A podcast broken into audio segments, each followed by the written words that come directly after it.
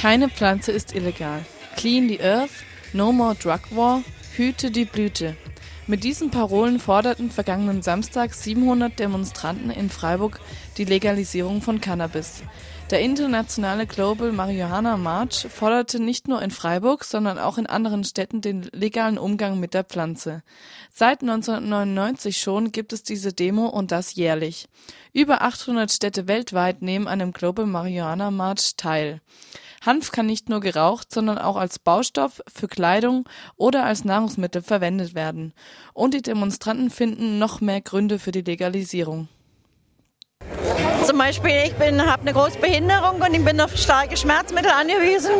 Und das wäre für mich eine Erleichterung. Ich, müsste nicht, ich nehme schon seit 15 Jahren starke Schmerzmittel. Und von daher bin ich schon für Legalisierung. Und Cannabis hilft? Ja, auf jeden Fall. Und wir sind Cannabis-Enthusiasten und deswegen machen wir das. Okay. Und was ist so gut an Cannabis? Ja, es beruhigt mich, es ist, es ist besser als Alkohol. Ich habe keine immer, Nebenwirkungen wie beim Alkohol, ich werde nicht aggressiv, ich bin entspannt bin gut drauf. Ich bin zwar manchmal ein bisschen langsamer im Kopf, keine Frage, aber das ist ja nur immer während dem Rausch. Ja. Okay. Und warum läufst du mit? Eigentlich aus denselben Gründe mit einer gleiche Einstellung, aber ähm, es hilft auch ein bisschen gegen die Rückenschmerzen. Es ist jetzt nicht so, dass es medizinisch erwiesen wäre jetzt bei mir, aber ähm, es ist auf jeden Fall eine Hilfe für mich. Ja. Ich denke, es ist ganz wichtig, im heutigen äh, Zeitalter des Anthropozän zu verstehen, mit was der Mensch in, in Kontakt kommt. Das sind Tiere, Steine, Gebäude, aber auch Pflanzen. Und gerade bei einer ähm, so ähm, vielfältigen Pflanze wie Marihuana als Nutzpflanze zum Beispiel, um Häuser zu bauen, Klamotten zu machen, ja. hat sie eben auch noch diesen Effekt ähm, auf, auf das menschliche Denken. Und da der Mensch sich eben durch Denken definiert, denke ich, ist es einfach wichtig, da zumindest äh, kein, keine Grenze äh, zwischen diesen beiden Akteuren zu liefern. Und deswegen bin ich heute da.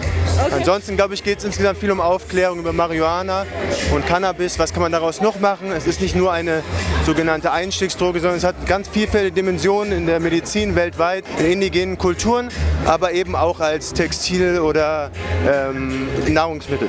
Man kriegt vor allem sauberes Zeug, wenn es legal wird. Und auf der Straße so viel Scheiße unterwegs. Die ganze Jugend geht total kaputt. Ich meine, wer heutzutage über 16 kifft, nicht mehr. Da kommt man durch, nur durch seinen Dealer kommt man an böse Kontakte ran. Wenn es legal ist, eher nicht.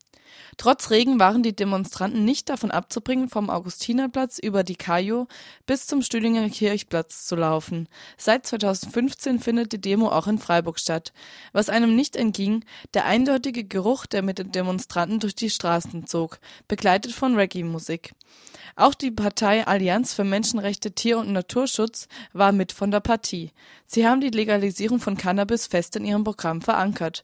In einigen Ländern ist Cannabis schon legalisiert, wie zum Beispiel in einigen Staaten der USA. Bisher sind es acht von 50 Staaten, bei denen das der Fall ist. Zum Beispiel in Kalifornien, Nevada und Massachusetts. Das große Potenzial der Kulturpflanze erklärt uns Thomas Moosmann von der Partei Allianz für Menschenrechte, Tier- und Naturschutz. Warum sollte man denn Cannabis legalisieren? Ja, langsam an der Zeit, dass es äh, legalisiert wird, weil ähm, es kann nicht sein, dass die Konsumenten halt ähm, wie Schwerverbrecher kriminalisiert werden. Und ähm, wie gesagt, Alkohol und Zigaretten ist eigentlich hundertmal gefährlicher. Durch Alkoholkonsum ähm, gibt es 60.000 Tote im Jahr, Cannabis null. So viel rauchen kann man gar nicht. Und letztendlich sind es Freiheitsrechte. Also jeder erwachsene Volljährige muss eigentlich selber wissen, ob er eine rauchen will oder nicht. Und äh, letztendlich, er schadet ja auch niemand anders. Also wofür soll er eine Strafe kriegen? Und ähm, wird Zeit, dass die Bundesregierung oder gerade die Frau Mortler von der CSU da mal ein bisschen umdenkt, aber es sind ja bald Bundestagswahlen. Genau, und Kanada macht es ja jetzt auch vor. Da gibt es ja jetzt ähm, das neue Gesetz, dass man auch zu Hause Pflanzen haben darf, fünf Stück. Und ähm, ja, warum nicht hier? Und letztendlich, was ist besser, in irgendeinen Park zu gehen und irgendwo was zu kaufen oder in einer Art Fachgeschäft oder Apotheke oder zu Hause was zu haben, wo man weiß, es ist nicht gestreckt und so weiter. Also ähm, man tut ja niemand weh dabei. Und was muss man denn in Bezug auf Jugendschutz beachten? Ja, das ist auf jeden Fall, deswegen sind wir natürlich auch für die Legalisierung, weil ähm, derjenige im Park, der fragt die anderen bestimmt nicht, äh, seid ihr volljährig und äh, zeigt mal Ausweis. Ähm, also wichtig ist natürlich, dass es nur für Volljährige abgegeben wird, auch mit ähm, Personalausweis und so weiter.